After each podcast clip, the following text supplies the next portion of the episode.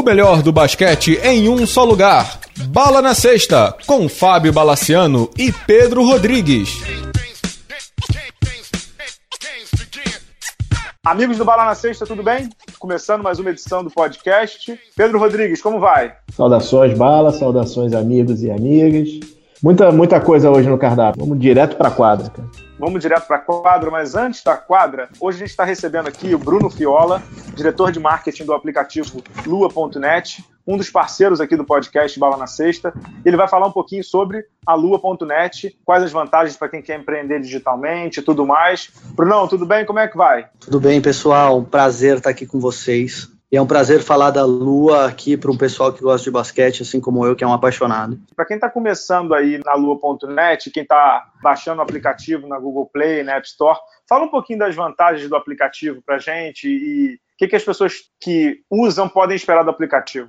O ponto mais importante do aplicativo é que ele pode viabilizar você a ter uma renda extra sem gastar absolutamente nada. Você baixando o aplicativo, a Lua praticamente dá uma loja com os produtos, te faz o um meio de pagamento, te fornece a logística com, grande, com a grande maioria dos produtos com frete grátis, e tudo que você vender, você tem uma porcentagem que vai de 10% a 50% por produto. Então pode te ajudar muito a comprar aquele tênis de basquete que você está sonhando tanto tempo, comprar aquela camisa do LeBron do Lakers que está maravilhosa e assim por diante. É, Bruno, fala um pouco da variedade que você tem, que você tem produtos esportivos, você tem coisa para um público mais nerd, geek, você tem de tudo dentro do Lua, né, para montar a sua loja, né? Hoje são mais de 200 mil produtos. Então tem desde produto feminino, é, esportivo, tem para bicicleta, tem para corrida, tem para quem vai malhar, futebol, um número de chuteiras, para sua mulher, uma infinidade de coisas, para sua casa, panela, kit de ferramenta. Cara, são mais de 200 mil produtos. Muito legal. Faz o jabá completo aí, Brunão. Fala da, das lojas virtuais, do aplicativo e também do código promocional para quem é ouvinte do, do Bala na Sexta, né? O mais importante é saber que você não precisa gastar nada. Então, tá precisando de uma grana, se apertou ou quer ser empreendedor, que é o mais importante, baixa o aplicativo, conheça, vai compartilhando. Quanto mais você compartilhar, mais gente vai estar na sua loja e mais chance de você vender mais rápido. E o dinheiro cai na sua conta toda sexta-feira, ou seja, você não vai ter que esperar por isso. E para quem é ouvinte do Bala ou segue o, o, blog, a gente tem uma promoção muito legal, porque usando o código BALA23, a gente consegue entender quem está vendendo através do canal do Bala e a pessoa que mais vender vai ganhar uma camisa da NBA de graça a que você escolher aqui no Brasil. Animal, né? Animal, é. animal, então aproveitem porque tem e tem brinde, né? Tem um brinde legal, pode escolher a camisa do LeBron, pode escolher tudo, né? Pode escolher a camisa que você quiser. E Bala, se você autorizar, a gente pode fazer alguma coisa legal para quem vender mais também começa a ter acesso àquele grupo que é sensacional, que é os apoiadores do Bala. E aí patrocinado pela Lua. O cara vai ter acesso àquilo lá. Que eu adoro, eu não vivo mais sem. O, o, o grupo do Facebook está autorizadíssimo, então. Adoro quando eu sou pego de surpresa, assim. É. Puta, eu ia falar isso pra você e acabei super esquecendo, cara. Desculpa. Tá liberado, não precisa nem editar, fica tranquilo. Agora vem cá, você não vai sair desse programa sem falar de basquete, não. Um dos temas desse podcast aqui, que eu e Pedro Rodrigues vamos abordar em breve, é sobre a declaração do Petrovic, em que o Petrovic, técnico da seleção brasileira, falou sobre o volume excessivo, na opinião dele, de bolas de três no NBB. Até fiz um levantamento no blog nessa terça-feira, mostrando que não é bem assim, não são bem assim as coisas. Queria saber o que, você achou, Bruno, do ponto de vista técnico e até do ponto de vista comportamental, assim. Você acha que ele tem razão? Você acha que ele não tem razão em nada? Você acha que ele tem meia razão? Então, o assunto é muito longo, né, cara? Em primeiro lugar, não sei se vocês já tiveram oportunidade de visitar a Croácia. É o único país que eu conheço que as pessoas de fato respiram basquete. Eu poderia dizer que o basquete é tão ou mais popular do que o futebol por lá. Todo mundo joga, todo lugar tem quadra. Então os caras realmente entendem do negócio. Em relação a número, eu não tenho muito que você, o que acrescentar ao seu comentário. Acho que seu comentário foi perfeito. E se ele tá achando que a gente chuta muito, eu diria que ele tá uns 3, 4 anos atrasado no, no meio do basquete. Porque se você for ver a evolução de chute de 3 no mundo, não só na NBA, que eu peguei num, num site de consultoria, inclusive, ele saiu de 2012 para 2015 de 19 para 26. Ou seja, esse é o basquete que a gente está jogando. E aí vai muito ao encontro do que você falou. Tem a ver com a qualidade do chute, se o cara tá livre, com assertividade, mas não com, com a maneira de estar jogando. Talvez eu acho que ele foi um pouco infeliz nas palavras, assim. Talvez não tenha sido isso que ele queira dizer, entendeu? É isso. A gente vai abordar esse tema. A gente fez aqui um, um teaser com o Bruno. Bruno, muito obrigado. A gente vai voltar o tema até o final do programa, tenho certeza que você vai ouvir. E muito obrigado aí pelo apoio da Lua.net. E para quem ouviu, vou dizer de novo: o promo code aí BALA23 pode te dar, além do acesso ao grupo dos assinantes do Bala na Sexta no Facebook, uma camisa oficial da NBA ou do NBB, a sua escolha. Bruno, muito obrigado, viu, cara? Eu que agradeço, cara. Show de bola. Agora sim, vamos entrar na quadra, primeiro com a NBA, depois a gente vai para o Petrovic. Vamos de NBA, Pedro. NBA. Pedro Rodrigues, você quer falar o que sobre a NBA comigo hoje? Me conta. Bala, não tem como não falar do, do Oeste, né? O Oeste tá, se existe uma definição de Oeste selvagem, é a conferência esse ano, né? Dos times que estão disputando, somente o Santos está eliminado, né? Porque de resto. quem, e quem daqui torce para o Santos, não? Fala, não, não, não pisa, cara, não pisa. O, o, cara já fica pisando, mas tudo bem, deixa quieto. Ganhamos do Santos, cara. Mas tudo bem, vamos lá. E, e, o que impressiona é a ponta da tabela. Né? Você vê times como o Clippers, o Memphis, o próprio Denver, que estão lá na frente, e times com recordes assim que não condizem, né? principalmente o Jazz e o Rockets. Né? Acho que assim, nem o Carmelo Anthony, chateado, conseguiria ver o Houston em 13º do Oeste. É eu sei, é 13º com quase 50%, o oitavo tem 50%, a gente sabe disso tudo. Mas hoje, o líder, isso é interessante, o líder do leste hoje é o Toronto, tem 81% de aproveitamento. O líder do oeste hoje é o Clippers, que tem 68%. Entre o Clippers, que é o primeiro, e o Houston, que é o 13 terceiro, o Houston tem aproveitamento de 48% de vitórias e derrotas. Então, não é que está embolado, é que está muito embolado. De verdade, eu não esperava que fosse ser tão embolado, porque tem times aqui que eu não acreditava que fossem ir tão bem. O Memphis, o Sacramento, o próprio Dallas mesmo, eu não esperava que eles tivessem um começo o Dallas bom assim. Uma, o Dallas teve uma, uma subida nas últimas duas semanas absurda, né? É, e aí eu tenho que te dar parabéns. Sei que a gente vai entrar em vários times aqui, a gente vai fazer um pupurri de emoções. Uhum. Foi só tirar um pouco da minutagem do Dennis Smith Jr. Exato, pô. Exato. É Ele botou aquele Dorian Feeling para jogar, botou uhum. o Jalen Brunson para jogar, botou até o Harrison Barnes para jogar e deu o comando pro Luca Doncic, né? Uhum. E pronto, e o time evoluiu pra caramba, né? Ah, o cara tá com. Do... A, gente tá gravando terça-feira, tá com duas vitórias, já, já, já tá com uma, uma série de duas vitórias, em nono no, no Oeste. Cara, a evolução sem Smith é absurdamente grande, né? Era visível que existia um boicote por parte em relação ao Doncic, né?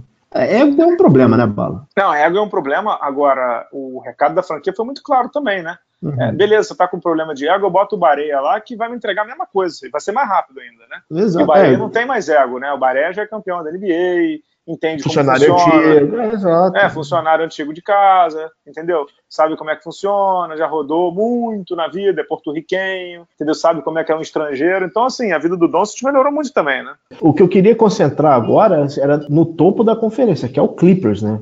Que é um Peraí, excelente... só um segundinho, só um segundinho. Antes da gente entrar no Clippers, eu, eu, eu, fiquei sacaneando o Suns. Eu vi uma entrevista do. Eu acho que foi do John Hammond, que é o GM do Orlando Magic. Uhum. Acho que foi isso. Acho que foi no Zach Lowe, alguma coisa assim. E ele disse que quando você faz assim projeção né, de vitórias e derrotas do seu time e tal, que muita gente ia quebrar a cara porque estavam colocando duas vitórias do times do Oeste, né, contra o Orlando. E é óbvio que ele estava defendendo dele, né? Porque ele é o GM do uhum. Orlando. Ok, ele tem razão, o time do Orlando nem é tão ruim assim. No momento em que a gente está gravando, eles estão em oitavo do leste, né? Com 10 e 11. Tem o Vucevic, tem o, o Fournier, tem o Aaron Gordon, tem o Didi Augustin que está jogando bem, tem o Mobamba que tem uma, um potencial físico descomunal. Mas Pedro Rodrigues, meu querido amigo do Rosário, o Lakers uhum. perder duas vezes do Orlando é para fechar, né? Não, vamos lá, vamos, vamos falar um pouquinho, né? O Orlando aproveitou como, como poucos, né? O problema de defesa do interior do, do, do Lakers, né? Vucevic deitou e rolou nas duas partidas,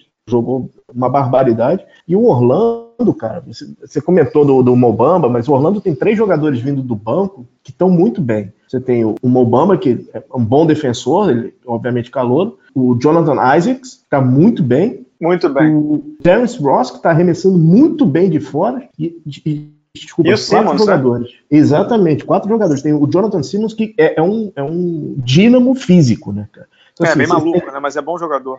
Mas ele, ele, ele tem físico, entendeu? Então, quando, quando o Lakers, nesse último jogo de domingo, quando o Orlando precisou ir para sexta, ele tinha um cara com físico que, que podia ir para frente, porque o Gordon estava com problema de, de, de falta. Então, assim, o, o, Orlando é um time que aproveitou cirurgicamente é, as falhas do Lakers, né? E assim, o Steve Clifford, com todo respeito, é muito mais técnico que o Luke Walton, né, cara? Sobre o Luke Walton eu não posso falar, porque dizem que eu pego muito no pé do Luke Walton. Vamos, vamos pro, pro primo. Você, Rob é... Lincoln, né? É, pois é. é. Brincadeira, Luke Walton, meu amigo. Não, teve. Não vou falar, vai. Deixa eu seguir. Fala, fala, fala, Abre o coração, abre o coração. Não, nesse jogo. Não, você me Orlando, deve. Nesse, nesse jogo deve. contra o Orlando, nesse jogo contra o Orlando, hum. o Orlando estava rodando no pivô. Ou era o Bamba ou era o Vucevic. Uhum. E o Lakers estava rodando com Tyson Chandler e Javeio Magui. Tem uma hora que ele tira o Javeio Magui e bota o Kuzma. Uhum. Entendeu? E aí o Lance Stephenson foi marcar o Mobamba. Porra, cara, sem brincadeira, como se eu, com 1,68m e meio, tivesse marcando, sei lá, o Cal Malone com 2,15, entendeu? É descomunal a diferença. Aí o Obama deu duas cravadas no Lance Stephenson e o, o, o Luke Walton chamou desesperadamente o Tyson Chandler, entendeu? Cara, é, o, o, Marcel de Souza ele tem uma frase que é sensacional, que ele diz o seguinte, é, toda bola num jogo de basquete vale a mesma coisa, né? A bola uhum. de 2 no minuto 1 um, vale a mesma coisa que a bola de 2 no minuto 48. Você concorda comigo? Sim. É óbvio que a emoção do basquete está no último minuto, está nos últimos dois minutos, é por isso que o Michael Jordan ficou conhecido, por isso que no, no, a gente cansa de buscar no, no, YouTube, sei lá, você bota lá no YouTube Kobe Bryant Clutch, aí você vê as jogadas do Kobe Bryant no Clutch, mas na real da real, né, Pedro, é que nem campeonato de ponto corrido. A uhum. vitória no primeiro, no primeiro jogo vale a mesma coisa que na jornada 38, é assim que funciona, né? Uhum. Então, assim, nesse momento do jogo, o Lakers estava com 7 na frente. Quando o Tyson Chandler entrou de novo para corrigir a cagada do Luke Walton, o Orlando já tinha passado um, entendeu? Então foram oito pontos seguidos do Orlando, um mismatch absurdo perto da sexta. E o Lakers acabou perdendo o jogo de quantos? Cinco, seis pontos. Ah, perdeu no final? Não necessariamente. Então, às vezes, em algum momento do jogo, o americano tem essa palavra, né? Que é o momento. Você uhum. perde a tração de uma coisa que você está construindo, você perde a, é, a confiança por conta de uma cagada do seu técnico. Tem muito isso no basquete. Pô, tem, é, você conversa com um jogador aqui no Brasil, às vezes, principalmente no feminino com quem eu conversava e tudo, tem muitos casos em que as jogadoras às vezes me falavam, cara, a gente perdeu o jogo nesse momento. Quando o técnico fez isso, isso, isso. E elas sabem, o jogador sabe, entendeu? Agora, é duro, né? Porque o jogador vai falar o quê pro técnico? Não mexe? Só o Lebron fala isso. É, Lebron que, por sinal, meu amigo, precisamos treinar um pouquinho de lance livre, né? É, o, Lebron, Lebron James disse depois desse jogo que o lance livre dele tá ele usou um termo muito chulo, mas ele disse que o, o, o nosso livro estava tosco, para usar um termo tranquilo. Ele usou um termo mais pesado. Mas vamos ele, falar ele, do Clippers, cara. Ele teve, ele teve. Vamos só fechar com o Lakers, que a gente está falando dele, mas o Lakers está em sétimo, né? O Lakers está uhum. bem, tá, tá em, vem de derrota para o Orlando, mas está em viagem de subida. Aí na falta se acertar. Existe uma paixão de alguns jogadores com um arremesso de fora que, são, que é meio inexplicável. Kuzma, né? É, o próprio Lance Stevenson, para mim, é, é, o único arremesso const, é, constante de fora, o que é preocupante, né? É, o Kuzma, na verdade, a arma uhum. dele é o tiro de três. Uhum. Mas ele, dentro da quadra, ele tem uma questão de defesa que é muito ruim. Ele marca muito mal. Uhum. Muito mal. Quando ele está em quadra, muito claro que os outros times mandam atacar em cima dele. É impressionante, impressionante. Tanto que em vários momentos o Lakers tem usado o KCP, o amigo do LeBron, e o Josh Hart, né? Uhum. Porque marcam melhor que ele, né? Cara, ser amigo do LeBron é, é bom, cara. É bom, você ganha até é a última bom. bola para você decidir no jogo contra o Orlando. É, quem, decidiu, quem, decidiu, foi o quem decidiu foi o KCP, é mole? Brincadeira. Vamos, vamos, vamos lá. Clippers, cara. O que, que tá vamos... rolando com o Clippers, hein? Que surpresa. Não, o Clippers tá bem. O Clippers não só tá bem, como o Clippers tá sem drama, né? O que já é estranho, né? O Clippers não tem jogadores, muitos jogadores machucados. Tá vindo muito bem. Tem agora duas vitórias na, na uma série de duas vitórias, em primeiro na, na conferência. É um trabalho surpreendente do, do Doc Rivers, né? Não, muito surpreendente e, e, é um trabalho que, assim, a gente não está acostumado a ver o Doc Rivers fazendo isso desde o Orlando Magic. Exatamente. Lembra muito foi... o trabalho do Orlando. Pô, isso aí tem o quê? 15 anos? Uhum. Porque depois ele pegou um Boston já em viés de, de, Pegou um Boston ainda mal, mas depois em viés de subida, e o Boston disputando final, playoff e tudo. Foi para o Clippers também disputando playoff e tentando chegar em final, algo que ele não conseguiu. E vou te confessar uma coisa: quando ele, ele era GM do Clippers e o Clippers deu um downgrade nele, né? Uhum. Botou um general manager em cima dele. Eu achei que ele ia ser demitido nessa temporada. Também é, achei. Que eu, eu, não, eu, não, eu não achei que ele seria o técnico para esse tipo de time. E quando eles tiraram o Austin Rivers, também para mim foi um outro recado que a franquia deu. Eu achei que eles iam limar o Doc Rivers em pouco tempo. Mas que campanha maravilhosa do, do, do time do Clippers. Lou Williams jogando super bem. O Montrezl Harrell, que vem do banco, que veio, era o jogador que veio do Rockets. Cara, ele é um, como você falou recentemente do Jonathan Simons, é, o Harrell é um, é um, potencial físico descomunal, cara. Ele é um. Vou te dizer, ele lembra muito o Farid no começo de carreira. Ele é assim, super animalesco. Ele vai feroz teve, em direção à sexta. Ele, ele, ele, teve um jogo que ele, ele tava em noite de Barclay, cara. Era 20 10, 20 pontos, 10 rebotes. Tava muito bem, cara. E o Alexander é bom armador também. Muito é, bom. Pra azar. E aí a gente só tem um azar, né, pra quem gosta de basquete. Uhum. É que o Teodosic perdeu todos os minutos, né? É, e ele já falou que deve voltar para a Europa, não sabe se na, na, janela agora de janeiro ou no fim da temporada, né? Vamos, vamos ver, né? Tem lugar no Suns, mas tudo bem. Ah, Suns precisa de armador, né? É, exato. Cara, eu queria só falar rapidamente de um, de um time que tem tá vindo de duas derrotas, que você vê como o super, os superstars da NBA fazem diferença, né? Se você for pegar as últimas vitórias do Grizzlies, é sempre assim: Conley e, Gasol, Conley e, Gasol. Quando esses caras estão bem, o time é competitivo, né, cara? Não, não tem jeito, né? E, e assim, você falou, né, do, dos stars, né? Mas eles não são superstars, né? Então uhum. você vê como é que você tem umas duas estrelas, não digo nem de primeira grandeza, mas ter estrela já faz muita diferença, né? Uhum. E como eles saudáveis jogam. Cara, o Conley é muito subestimado, Pedro. Demais. O Conley, demais. O, Conley, o Conley arma bem, pontua bem, marca bem, posiciona bem o seu time. Ele é muito. Ele é All-Star, cara. Ele só não é All-Star porque ele joga no Memphis. A realidade é essa.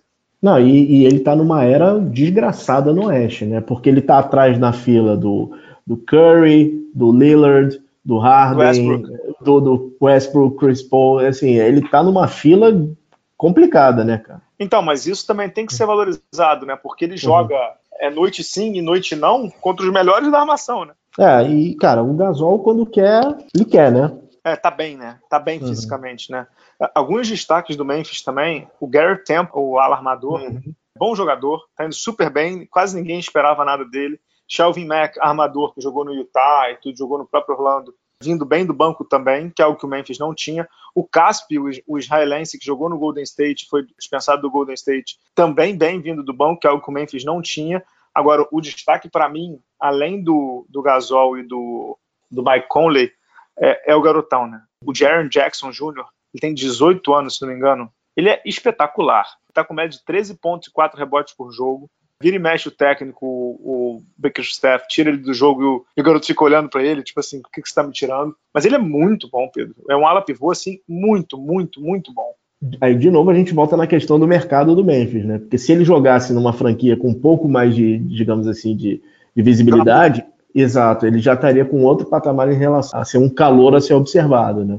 Ah, sim, ele é muito bom. Ele é muito, ele é muito, muito bom. Muito bom. E, e, e é um par bom para o Gasol, né? Porque ele é físico, algo que o Gasol não consegue ser. O Gasol é um pivô de finesse, né? E é até engraçado, porque o Gasol sempre se deu muito bem com o Zach Randolph, que era uhum. também um ala pivô de finesse. É, e agora ele traz outra coisa ao Memphis, que é a parte física. Né? Literalmente, às vezes é uma porradaria ali embaixo e ele tá lá, pegando rebote, fazendo bloqueio.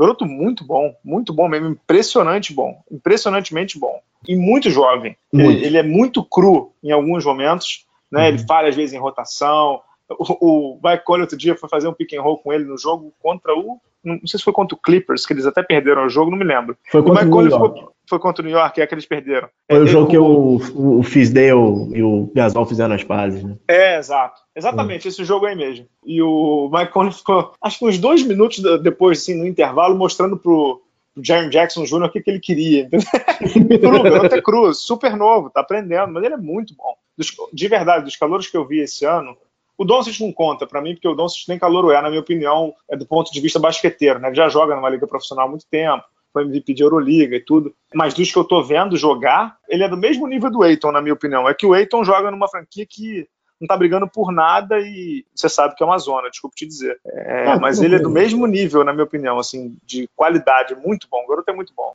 A franquia e o jeito que o Eiton joga a defesa é igual, uma zona. Não tem a menor é, noção exato. de defesa. Não, nenhuma. É, podemos descer um pouquinho na tabela, mas alguém que está em viés de subida? Quem seria? Tom Thibodeau achava que a felicidade estava em Jimmy Butler, mas na verdade estava em Robert Covington, né? O Wolves está com três vitórias já, numa série de três vitórias, e agora pode-se dizer que é o time do Tibbs. É a segunda melhor defesa da NBA. Desde é... que os caras chegaram, né? Desde que o Covington e o Saric chegou. O viés é de subida mesmo do Wolves, cara, com essa defesa? Então, o viés é de subida, mas assim, sem querer colocar água nenhuma no chope, é o seguinte: desde que os caras chegaram, eles ganharam do Pelicans e ganharam do Blazers, ok? Dois adversários até diretos. Mas depois eles perderam para dois adversários também diretos: Memphis e Denver. E aí as três vitórias consecutivas é contra o Bambala, a Arimateia e o time aqui da, que a gente joga aqui na Lagoa, que é o uhum. Brooklyn Nets, o Chicago e o Cleveland. Então, ok, temos um ponto, os caras estão indo bem, melhoraram estão pontuando e tudo. O Covington realmente nesse jogo contra o Cleveland, ele jogou super bem, ele fez 24 pontos e tudo, mas vamos com calma, né? A única coisa que eu fico chateado vendo esse Minnesota é que eu achei que o Saric teria um pouco mais de protagonismo. Ele continua dando, primeiro, a titularidade da posição 4 para o Tess Gibson, né, que é fechado com ele. Segundo, que o Tess Gibson está jogando quase todos os minutos da posição. Então, eu achei que, eu achei que o Sarit ia se dar bem nessa daí. Pelo visto, ainda não. É, o Sarit não tá bem nessa temporada, cara. Ele, ele não tá bem. Ele não tava bem no Philadelphia, ele não tá bem agora no, no Wolves. Ele. Eu não sei, não sei se ele tá com, com alguma lesão, com algum, alguma coisa fora de quadra, mas realmente ele não tá bem, cara. É verdade, ele não, tá, ele não teve aquele, aquele jump de evolução, né, que a gente achou que ele ia ter, né? Uhum. É, mas eu, eu achei que o jump da evolução dele não estava acontecendo no Philadelphia por conta do começo ruim do Philadelphia. Eu achei que ele poderia, digamos assim, recuperar esse ter esse elan, digamos assim, no, no Wolves de todo modo. Como uhum. você falou, é um viés de subida, né? Sim, sim. E eu acho que assim a franquia tirou o drama e tá entrou no trilho. É, existe um, um prêmio, falando aí do Wolves, existe um prêmio, se não me engano, no beisebol, que é o a, o jogador volta, né? Aquele comeback, comeback player of the year. Uhum. Cara, eu espero que a NBA faça isso naquela festa sem graça para coroar a temporada do Derrick Rose. Independente se ele vai ser All-Star ou não, eu não acho que ele seja All-Star, mas um cara que sofreu o que ele sofreu de lesão, que sofreu o que ele sofreu de pressão, de chacota, tá jogando bem, tá sendo é, importante para a franquia, eu acho que vale a pena, cara, dar esse prêmio pro cara. Legal, é verdade. Podemos seguir, não? Cara, só vou te dar só um, uma estatística que eu achei que eu achei super interessante, que, que é boa para fechar esse bloco. Nesse exato momento na temporada passada, 25% da temporada, todos os oito que estavam nesse, nesse todas as franquias que estavam no playoff, todos os oito foram as franquias que foram para o playoff. Para uhum. te dizer que esse ano não vai acontecer, né? Não, esse ano tá. Cara, o Oeste tá absurdamente embolado. Tá tudo embolado, né? Eu acho que surpreendente mesmo, cara. Surpreendente. E, assim, é triste a queda do Jazz, né? É triste, é, ao mesmo tempo, também a gente comentou isso no grupo dos uhum. assinantes aí do Bala na Sexta, talvez a expectativa em cima do Jazz tenha sido demasiada na temporada passada. O mesmo que aconteceu com o Portland na temporada retrasada. A gente subiu talvez o sarrafo demais, a gente eu digo todo mundo, né? Subiu uhum. talvez o sarrafo demais em cima do Utah, porque não, que não era para ter subido. Não sei se você concorda. Bala, acho que isso bate muito de encontro com uma coisa que a gente falou no previews da temporada, né? Ser a segunda temporada do Donovan Mitchell, né? Que perdeu o frescor da, da novidade. Da novidade, exatamente. E aí agora os, os, os sistemas são montados para parar o cara, né? E, e ele tem chutado, ele agora é, se lesionou, não sei o que, mas estava chutando menos de 40%, né, cara? E ele é meio trejocado para chutar, né? Ele vai uhum, arremessando uhum. igual maluco, né? É, é, o e... Snyder deu maior força para ele, não, ele tem que chutar, o jogo dele é esse. A gente precisa dele pontuando, porque precisa mesmo. O Utah Jazz é um time uhum. defensivamente muito bom, mas no ataque precisava daquela força, que era o Hayward, né? Depois uhum. o Hayward, veio ele, mas ele tá chutando mal. E como ele, quando ele chuta mal, o time desce junto com ele, né? Pois é, Bala, você tocou numa coisa aí que é importante, que é, é, o time é defensivamente muito bom.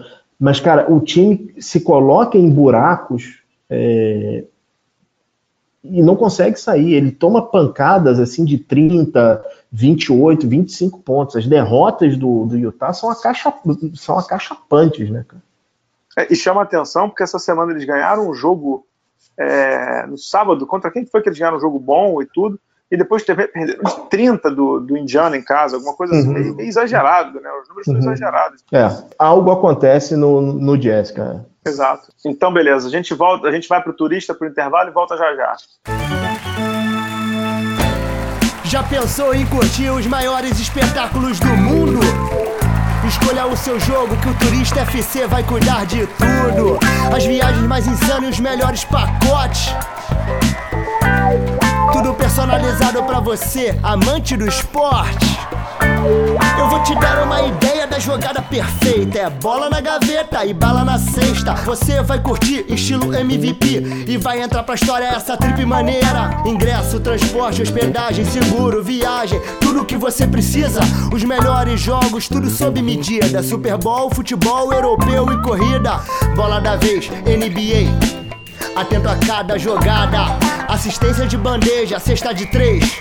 Vendo de perto a enterrada. Combine com os amigos, chegou a sua hora. Turista FC, torça mundo afora. Curta nossas redes sociais e também dê um confere no turistafc.com.br.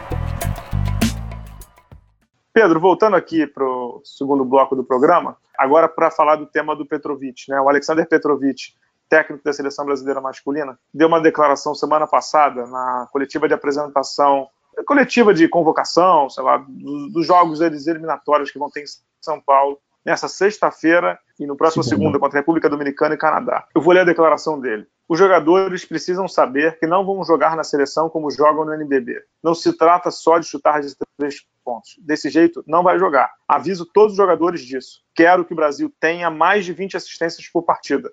Não quero chutes de três.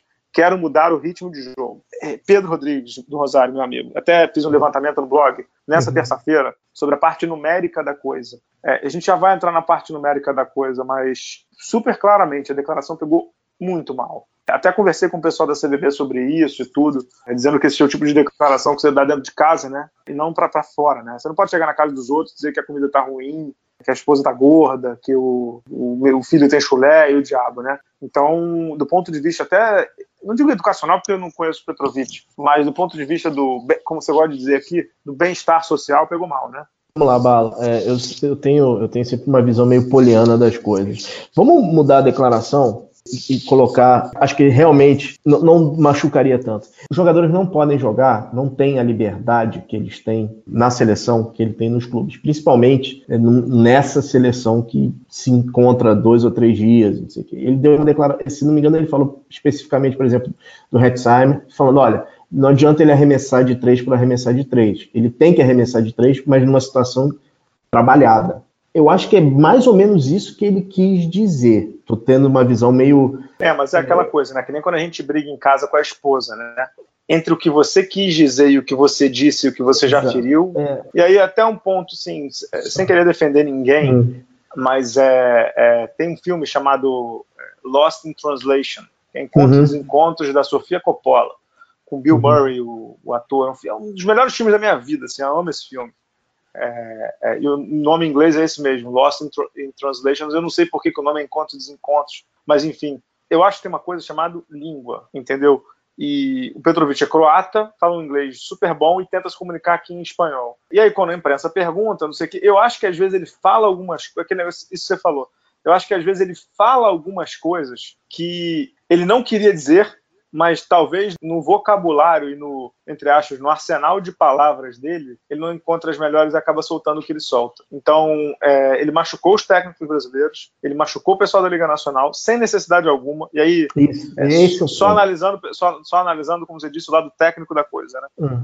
É, sem necessidade alguma e aí gerou uma animosidade, até colocamos na newsletter dos assinantes do Bala na Sexta, os técnicos chegaram a redigir um texto para contrapor ao Petrovic dizendo que não era bem aquilo, não sei o quê, papapá, e acabaram não, fiz, não, fazendo, tudo opção deles e tal. É, mas, poxa, tá, tá chegando agora, e, e, assim, do ponto de vista até, como eu disse, do bem-estar social, só duas coisas importantes. Primeiro, ele tem dois assistentes técnicos que são do NBB, o Bruno Savignani do Corinthians, onde ele vai até jogar, e o César Guidetti, que é do Pinheiros. Então, assim, você já está falando mal até do seu assistente. Querendo ou não, ele generalizou, então você bota os caras no mesmo bojo. E segunda coisa que é o mais importante, o Manhano tinha um clima péssimo com os técnicos daqui. Péssimo, péssimo. Tirando os caras que eram assistentes deles, que rezavam inclusive na cartilha do Manhano desmedidamente, na minha opinião, Demetrios, Demetrios até menos, ele vai ouvir o programa, Demetrios até menos. Gustavinho muito, assim, era absurdo. É, Neto e que eram os dois assistentes dele.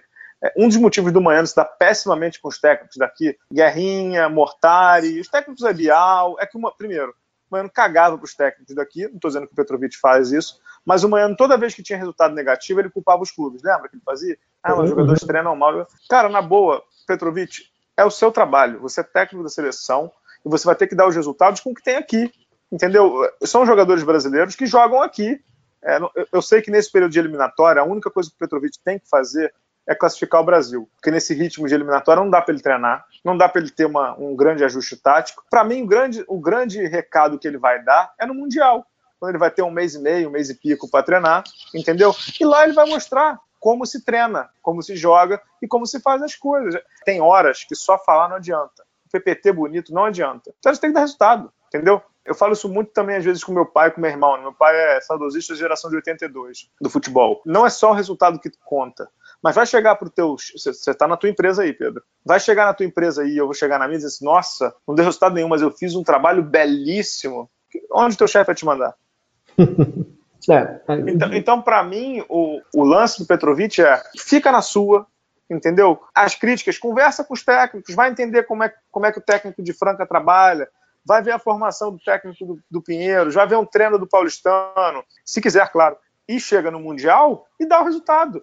E aí, quando você voltar do Mundial, você vai dar uma entrevista para o Bala na Sexta, para o UOL, para a Folha, para o Globo, e diz: olha só, eu dei resultado porque eu jogo com uma estratégia diferente da que é aplicada nos clubes brasileiros. Os clubes brasileiros fazem isso, dão os resultados deles, e eu fiz ao contrário, e dei o meu resultado. Vida que segue. Entendeu, Pedro? Eu acho que é mais ou menos por aí. Entende meu ponto, não? E falta um certo briefing, a, a, talvez até mesmo por falta de conhecimento das nossas brigas internas, que existem algumas palavras que você não pode usar. Existe sim uma animosidade entre a CBB e a Liga Nacional e o NBB. Uhum. Então, se você traz à luz o NBB numa entrevista, não pode ser alguma coisa dúbia, porque a declaração é minimamente dúbia ou negativa. Não, é... É, então, agora quem vai ser o lado poliana sou eu, tá? Estou, é. assim, analisando a declaração do Petrovic do ponto de vista técnico. E eu acredito nisso piamente, de que a de declaração dele foi apenas do ponto de vista técnico, em que ele viu os jogos e que ele não está gostando dos jogos. Então vamos interpretar o que está na mesa. O que está na mesa é que ele criticou o NBB. Não tem segundas intenções, não tem nada. Então a crítica foi estritamente técnica. Agora, vamos ao Twitter. Cláudio Mortari, um dos técnicos mais vencedores do basquete brasileiro. No sábado, quando eu publiquei o texto sobre a questão comportamental do Petrovic, Mortari disse o seguinte: vou ler o que ele botou. Depois da coletiva, uma pergunta. Os técnicos brasileiros que fazem parte das comissões técnicas de todas as categorias, e principalmente os da principal, compactuam com essas colocações do técnico Petrovic? O nível técnico é fraco do NBB? Devemos mudar? Se posicionem. Ele pede uma posição dos técnicos. E aí hoje, no momento em que a gente grava, hoje ou ontem, acho que foi ontem, segunda-feira, o mesmo Mortário volta ao Twitter e muito bem escreve o seguinte: para pensar, é prerrogativa do técnico estabelecer uma filosofia de jogo e, baseado nisso, determinar como jogar e quem jogar. É sua responsabilidade. Baseado nisso, convoca-se quem pode exercer as funções exigidas. Só responsabilizar uma entidade ou técnicos pelo comportamento ou ideias diferentes das suas não me parece ético e nem adequado. Alguém tem a certeza do sistema de que seria ideal? Que tal, ao invés de críticas, sugestões? O basquete tem que ser mais forte do que isso. Classudo, uhum. mas é isso.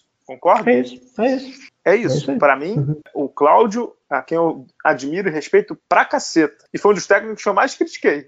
Pode pegar o blog antes de ir pro UOL, não sei o quê. O Cláudio, que sempre jogou no run and gun aí, não sei o quê e tudo, eu sempre dizia acelerado demais, não sei o quê. Para mim tá perfeito. E sempre aceitou muito bem as críticas.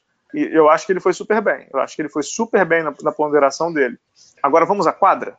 Vamos. Sobre a questão da quadra, os números de bolas de três pontos do NBB, da NBA, da Liga CB, da Liga Argentina, da Euroliga, da Olimpíada de 2016, do Brasil em 2016, da Croácia em 2016, não tem diferença nenhuma. Entendeu? A variação vai de 26 tiros por jogo para 20. O Brasil foi o time que menos chutou em 2016, porque tinha o fator Nenê que estava jogando para caramba no garrafão. E é um torneio muito curto, são... o Brasil jogou 4, 5 jogos, não dá nem para contar. Uhum, uhum. Então, você pegar só as ligas, que você tem um universo maior de análise, vai de 26 tiros por jogo por time a 22 que é na Euroliga. Pedro, a diferença é irrisória. Não tem diferença nenhuma. É uma bola para lá, uma bola para cá. E as conversões também variam de 34% no Brasil mesmo número da Liga Argentina da NBA 35, para 37 na Euroliga. Também não muda absolutamente nada. O volume, inclusive, de bola de 3 para bola de 2 vai de 41% para 36%. Não muda absolutamente nada. Então, de novo, aquela questão da língua. A declaração do Petrovic, eu entendo o que ele quer dizer. Para mim, tiro de três, a gente vai entrar nisso já já. Tiro de três e tiro de dois, ou tiro de qualquer lugar, é quem, como e aonde. E por quê? Por que você está arremessando? Vou citar um exemplo já já. Por que, você está arremessando? O que, você treina? Qual é o posicionamento? Não sei o quê. Agora, volume? Não tem diferença. É, assim, Bala, eu, os números são iguais, mas eu acho que a gente tinha que dar, dar uma explodida para entender uma coisa. No NBB, tá todo mundo arremessando. Olivinha tá arremessando, Cipollini tá arremessando e arremessando com um cronômetro ainda alto. 20, 18 segundos. Eu acho que é isso que ele quis dizer, cara. Então, mas isso também eu não concordo. Porque, porque o, o, exemplo, número, o número o de posse de que bola, ele usou. Número... Não, vamos lá. Não, não, não, o exemplo. Não, não. Fala, fala. Não, não, não, não. O número de posses de bola por jogo é exatamente igual. Isso também não faz sentido. Cara, os jogos da Europa, eu tenho visto Liga CB no Fox Sports. Vira e mexe, eu pego um, um recap aí da, da Euroliga e, e, vejo um condensado aí do, da Euroliga com o meu amigo Rodrigo Salomão lá de Tel Aviv me ajudando, tudo com os links maneiríssimos que ele me passa. Cara, os jogos estão acelerados. O basquete mudou muito. Então, isso você está falando do Olivinha arremessando, do Cipollini arremessando, não sei o quê. É exatamente igual na Euroliga, entendeu? Outro dia o Ed Tavares, que jogou na um século, tá no Real Madrid, tá chutando de três, entendeu? A verdade é que está todo mundo chutando. A questão, para mim, eu acho só aqui que às vezes a gente troca pouco passe para ter um arremesso. O problema para uhum. mim não está no Olivinha, no Mineiro, no Cipollini, para pegar mais exemplo, no do Sommer, que foi convocado no lugar do Lucas Bebê hoje, que está com lesão na panturrilha, estar arremessando de três. A questão é como ele está arremessando de três. E normalmente com poucos passes no ataque. Então, Sim. Isso é que para mim me incomoda. O volume não. O número de posses de bola está exatamente igual. Porque se tivesse todo mundo jogando no 7 seconds or less do Phoenix Suns, o número de posses de bola do Brasil estaria explodindo para 120 posses de bola. E está em 100 posse de bola. Não está mudando muito, não, Pedro. Bom, eu, eu entendi, assim, até mesmo pelo exemplo que ele usou, ele usou nominalmente o Hetzheimer como um pivô, dando a entender que eh, o, o Brasil só vai arremessar de três na boa, né?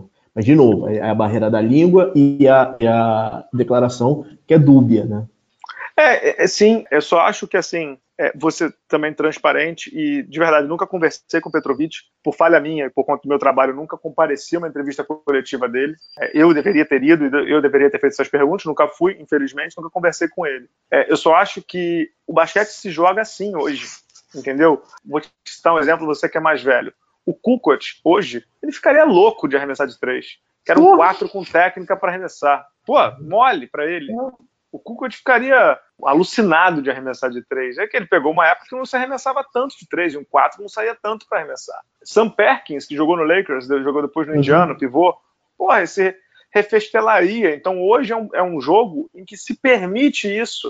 A quadra está mais espaçada, a gente está vendo na NBA, está todo mundo chutando. É, ok, eu acho que há um exagero. Eu, Fábio Balaciano e o Pedro Rodrigues, você também concorda? Há um exagero, concorda? Sim, concordo, concordo plenamente. Mas é, um, é o jogo de hoje. Entendeu? Então tá todo mundo no mesmo balaio, na, mesmo, na minha opinião. É, assim, é, bala.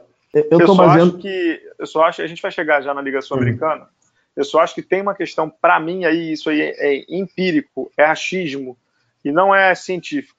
Eu só acho que times brasileiros leem mal o jogo, via de regra, né? Leem mal o jogo e trabalham um pouco a bola. A gente teve aqui, a gente vai entrar já já Teve aqui semana passada com o Instituto de Córdoba, ok, é, Liga Sul-Americana, Liga das Américas, o Brasil tem ganho com frequência. Mas era um time humilde, de meio de tabela na Argentina, que ganhou bem de Flamengo, Minas e ok de um, de um arremedo de Bauru que está todo lesionado. Mas eu acho que, via de regra, o brasileiro tem dificuldade com leitura de jogo. Não sei se você concorda. Concordo plenamente. Agora, eu queria voltar quando o, Petrovic enfrentou o Brasil na Olimpíada. Bodanovic fez a festa com os arremessos de três muito em final de, de, de, posse e com grande troca de bola. Eles trocavam muito a, a bola, eles passavam muito. Então, e aí, eu então, acho que é deixa isso... eu te cortar. Fala. Isso, é isso aí. Então, só te hum. cortando e complementando. Hum. E aí tentando também interpretar o Petrovic. O que eu acho que ele quis dizer também é: hoje nós, no Brasil, quem é o, o grande especialista em bola de três do Brasil? Não temos. Não temos. Concorda? Concordo. especialista. Concordo, não concordo. Temos um, não tem. Não temos, não temos o Curry, não temos o Bogdanovich que você cita, entendeu? É, não temos isso no, no, no, basquete brasileiro. Não temos nem o Fournier, entendeu? Que joga no Orlando. Então não temos esse gatilhaço, como diria o Cleide Oliveira. Não temos o, o gatilhaço de três pontos. Então, talvez o melhor arremessador de três do Brasil seja o Marquinhos, que em nível FIBA, em nível internacional FIBA, não é isso tudo. Aqui no Brasil ele sobra, mas não é isso tudo. Também interpretando, te complementando, acho que é isso, né? A gente não tem esse especialista. Na Croácia Sim. ele tinha. E ele passava muita bola, ele usava muito o Erzônia, usava muito o. O, o, o Saric. O, Sa, o próprio Saric, obrigado. Eu revi o, o, que eu consegui do jogo, inclusive difícil achar esse jogo. Né? Mas Sim, horrível. É, é, mas é, é, é, impressionante a troca, a troca de bolas e, e, e a troca de passos no ataque. E como Quando o Brasil. horrível, é horrível achar o jogo na internet, é dificílimo. Não, não, é, é terrível. Mas enfim, eu acho que foi isso que ele quis dizer, mas, de novo, cara, tem certas coisas que. Você, obviamente, já trabalhou com sala de crise, né, Paulo? Tem certas uhum. coisas que você não pode falar. Você não Exato. pode falar. Não pode, assim. Cara, se você for falar do NBB, não fale do NBB nessa, nessa, nessa, nessa condição. Os caras não se bicam e ainda por cima fica com esse ranço em cima. Eu tenho certeza que na transmissão vão falar disso. Cara. É isso, é isso. Podemos seguir o programa? Petrovic, de verdade, boa sorte. Seleção brasileira, boa sorte. Estamos torcendo. Melhor recado que você pode dar sobre o sistema de jogo? Quadra. Resultado em quadra. É óbvio. E aí a gente não vai ser petulante de chegar no jogo contra o Canadá e a República Dominicana. Já tá vendo? Não jogou nada. De verdade, o sistema da FIBA, pessoas, não tem condição. Não tem condição. O sistema da FIBA ninguém treina. Os caras treinam. Petrovic disse isso mesmo, eu concordo com ele. Ele vai treinar três ou quatro dias. Para mim é o um Mundial. Mundial lá ele vai ter que voltar com, com resultado, porque tá todo mundo em cima dele aí. Os técnicos uhum. aí do NBB, tá todo mundo revoltado. Ou ele vai fazer um, um, meio do campo com os técnicos do NBB, ou ele vai ser igual o Manhano, todo mundo leva pro Manhano. Eu, eu não posso de, perder a oportunidade de botar um pouquinho de pimenta nessa história da FIBA, né? Vem cá, e a posição das Ilhas Virgens, né? Pois é, então, você tinha me instigado isso, eu fui perguntar para a FIBA. A resposta deles, ainda, a resposta deles ainda está sendo julgado. Eu falei assim, mas a eliminatória acaba. Tem, tem dois jogos aí é sim, ainda está sendo julgado. Falei, ok, então é FIBA, né, gente? Não, não adianta. Uhum. É FIBA, é FIBA. Vamos pro Mr. Boller, a gente volta já já? Vamos lá.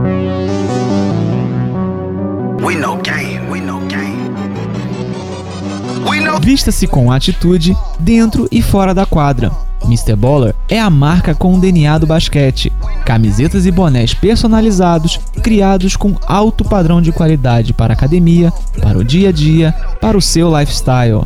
Visite nossa loja em mrballer.com.br e conheça nossas estampas exclusivas, pagamentos via cartão de crédito ou boleto bancário. Se preferir, chame a gente no WhatsApp 47 99754 0272. Siga também o Mr. Baller no Instagram e na nossa página do Facebook. Junte-se a nós, Pia Baller. Pedro Rodrigues, para fechar aqui, algumas curtinhas e alguns detalhes, né? Na semana passada a gente teve a segunda semifinal da Liga Sul-Americana aqui no Rio de Janeiro, na Gilnesse Arena. É, você foi na terça-feira, Flamengo Instituto, Minas e Bauru. Eram três times brasileiros e um argentino, e deu argentino. O Instituto de Córdoba ganhou do Flamengo na terça, ganhou de Minas na. Não, Bauru na quarta e Minas na quinta para se classificar para a final contra a Franca, contra quem, inclusive, ele já jogou na fase de grupos e deu Franca. É, por uma sexta. Pedro, por uma sexta. Pedro, vamos primeiro para a quadra. Depois a gente vai para fora da quadra e aí eu vou soltar os meus cachorrinhos aqui. Dentro de quadra, te surpreendeu o Instituto, te surpreendeu negativamente o Flamengo. Bauru, coitado, tá jogando sem ninguém, né? Com um elenco super reduzido e tudo. E Minas é um time mediano. Para mim, eu vou confessar a você, eu fiquei um pouco decepcionado com o Flamengo. Ah, demais, principalmente na parte defensiva. A troca de passes do, do Instituto deixava a defesa do Flamengo maluca. Ficavam batendo cabeça, completamente perdidos.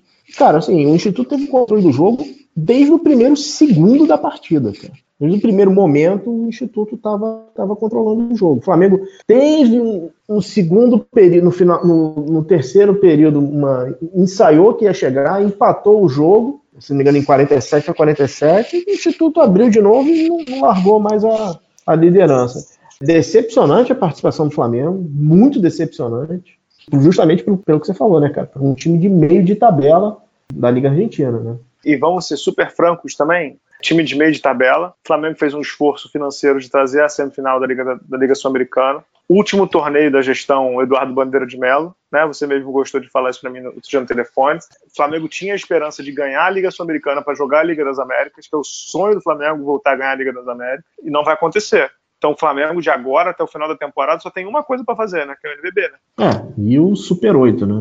Tirando isso. Ok, ok, que é um torneio, é um torneio novo, mas é, digo assim, só competição é, nacional. Não tem nada continental mais, né? Quando o Gustavo foi contratado, ele foi contratado para isso, né? Para Sul-Americana, para voltar para a Liga das Américas. Exato. É isso. Eu estava no jogo, né? E obviamente a panela esquentou, principalmente para alguns jogadores como o Derek, o Derek Ramos, o próprio Varejão. Aí eu mandei para você. A, a gente está vendo a estreia do Gustavo Deconte pelo Flamengo. Porque a pressão começou ali, cara. Sim. E agora, é, parabéns ao Instituto, vai fazer a final com Franca. É, fora de quadra, eu só vou dizer uma coisa. Vou dizer uma coisa super clara aí, super transparente. É, você teve lá na terça-feira, na quarta e na quinta, então nem conto que tinham 300 pessoas. É inadmissível, inadmissível, a palavra é inadmissível, não tem outra palavra inadmissível que um clube como o Flamengo, maior torcida do país, num dia de feriado no Rio de Janeiro, terça-feira. O que, que era? Terça-feira? Zumbi. Dia 20? Zumbi. Dia da Consciência Negra, não é isso? Uhum. Dia da Consciência Negra. 5 e 15 da tarde, no feriado, no Rio de Janeiro, com estacionamento, com metrô, BRT, tudo funcionando, e o Flamengo não conseguiu botar 800 pessoas na Junesse Arena. Assim, eu não estou falando do time do Balo na Sexta, eu não estou falando do time do Pedro Rodrigues do Rosário, eu não estou falando do Ameriquinha do meu pai, eu não estou falando do Bangu, estou falando do Flamengo, que é o maior time do Brasil, a maior torcida do Brasil. Então, assim, cara, marketing do Flamengo, comunicação do Flamengo, desculpe, vocês estão falhando. Ok, é um clube de futebol e que cujo o maior asset do Flamengo é o futebol, mas menos de mil pessoas é inadmissível.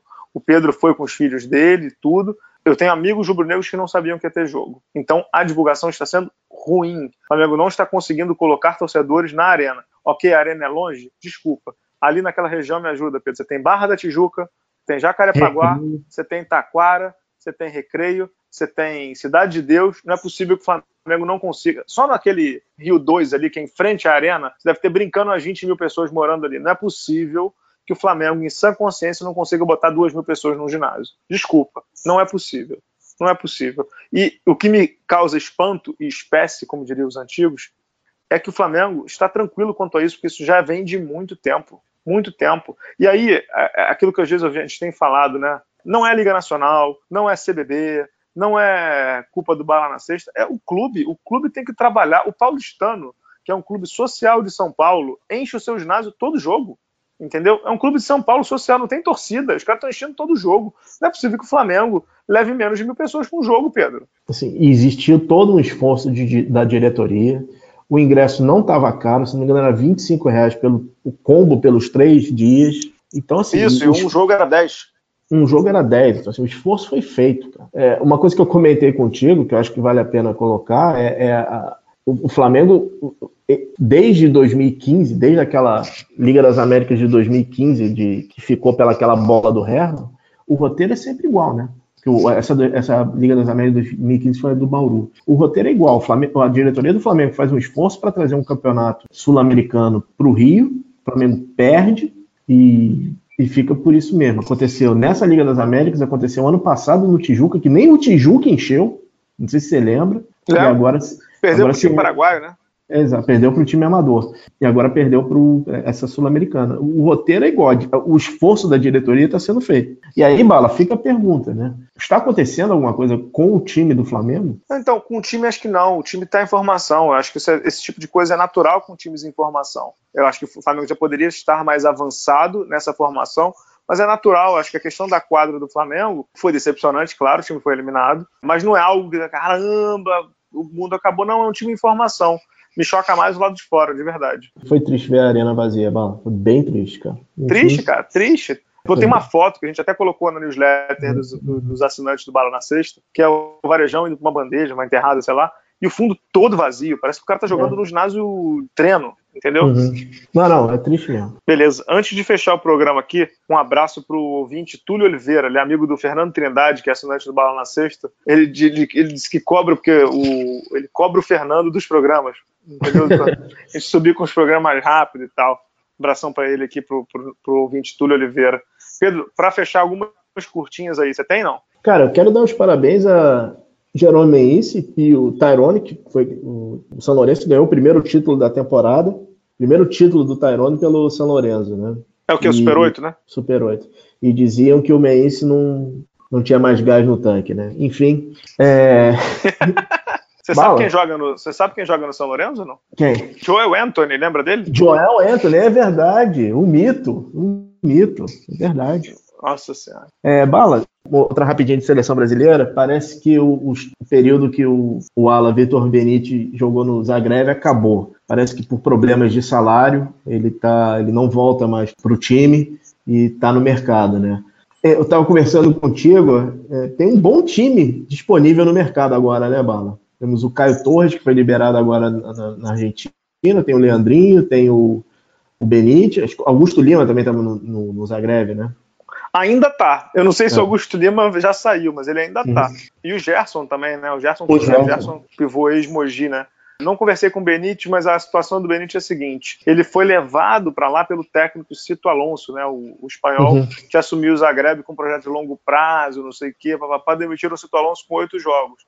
E ele é a batata de todo mundo que veio com o Cito Alonso e começou a assar. Uhum. Então o Benítez saiu, tem mercado na Europa, não acredito que ele volte para o PNBB não, mas é um momento complicado, né? Meio de temporada, aí times já formados. Ele já tem a cidadania, acredito eu, que passaporte europeu que ajuda, mas é complexa a situação, né? Não, e é uma situação que a gente, é, a gente fala tanto daqui, mas aconteceu lá, né? Exato, exato. Aconteceu lá. Queria dar os para... outro parabéns, né? O Rio Claro está voltando, voltou para anunciou hoje que está voltando para a Liga Ouro 2019. São, são, sete times, né? Deixa eu ler, deixa eu ler os sete times da Liga Ouro uhum. aí. Entre eles Rio Claro. Vai lá, fala do Rio Claro. O Rio Claro anunciou agora não depende só do patrocínio da prefeitura, tem um, um patrocinador local. Bom retorno de um, de um projeto que estava indo tão bem que infelizmente foi parou em 2016 e está retornando agora, né? Exato. Blumenau, Campo Mourão, Cerrado, do Distrito Federal, Londrina, Pato, da cidade de Pato Branco, é isso? Do Paraná, uhum. Rio Claro e Unifacisa, da Paraíba. Jogam a Liga Ouro a partir de 2019, última Liga Ouro, diga-se de passagem, como diria o craque Neto. Uhum. Vaga não é NBB. É a última Liga Ouro da história da Liga Nacional. É isso. Ah, Rio Claro tá aí. Algum, só para fechar um detalhezinho, nada como uma porradaria pública, né? O nosso bravo Washington Wizards Venceu uhum. três das últimas quatro, Pedro, contra times bons: Clippers, Pelicans e Houston. É mole. Digamos que eles têm outra coisa para se divertir no vestiário agora, né, de seu Dwight Howard? Rapaz. Olha, vamos, não, vamos contra, começar nada, com isso não, agora. Nada contra, assim, é, nada contra opção, cada um faz o que quiser da sua vida, sem brincadeira, nem, nada contra mesmo, mas assim, é engraçado porque o cara, ele não consegue ficar fora do noticiário. É impressionante, ele não consegue. E não sei se você chegou a ver, é, o motivo que a comissão técnica dava é, para a ausência dele era. Bom, But, deixa eu falar. Bom, é... ai, Dwight Howard, meu Deus do céu. A gente tenta te defender, como diria o tá difícil, hein? Cara, depois eu queria ter uma conversa assim com um dirigente, com porque é, assim a gente tem um convívio mais de empresa quando acontece algum, esse tipo de coisa, vem RH para conversar. É que você controla isso em vestiário? Não tem como controlar. Cara. Impossível. Impossível, cara. Impossível. O, o cara já era chacota, imagina agora, cara. Enfim. Impossível, impossível. Parabéns, Dwight Howard. É, é, é? parabéns. Tinha um, parabéns, você está de novo na câmera, né, Dwight Howard? Parabéns, você está, de novo, você está de novo na mídia, né? Meu Deus do céu, cara. É isso, Deus. fechamos? Fechamos, bala. É isso aí, Pedro. Obrigado. Obrigado aos assinantes do Bala na Sexta por mais um apoio aí é, desse programa. Pedro Amorim, muito obrigado pela edição. Estação Indoor. Voltamos semana que vem. Pessoal, obrigado. Até a próxima. Tchau, tchau.